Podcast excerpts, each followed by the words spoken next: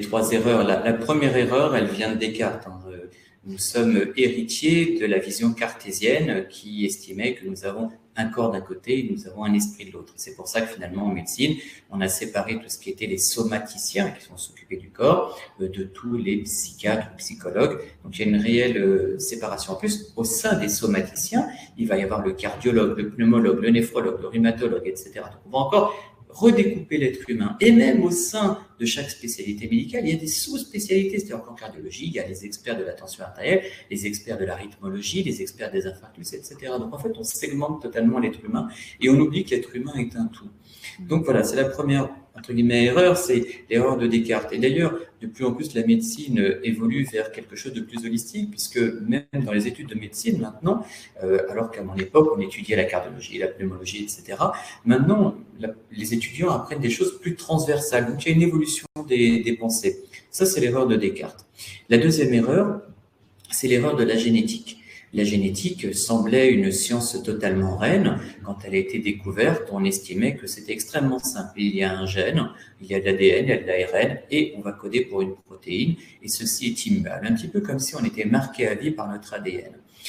Pourtant, on a pu constater, et c'est des notions qu'on a pu avoir finalement d'une manière assez intuitive dès le 19e siècle, on se rend compte qu'on n'est pas esclave de notre génétique, que notre environnement va agir sur notre génétique qu'en fonction de notre environnement, nos, cellules vont agir différemment. Il y a des expériences qui ont été faites en mettant des cellules souches dans différents milieux, elles ont évolué différemment. Donc ça montre bien que l'environnement est très important. Quand on dit l'environnement, c'est très global, c'est-à-dire qu'il y a l'environnement externe. L'environnement externe, ça par exemple mon alimentation, ça va être la pollution, c'est l'environnement externe, il y a mon environnement interne, mes pensées, mes émotions, mes hormones, euh, mon microbiote, tout ça, c'est mon environnement interne. Donc finalement, notre environnement interne et externe va jouer sur notre génétique. C'est ce qu'on appelle l'épigénétique.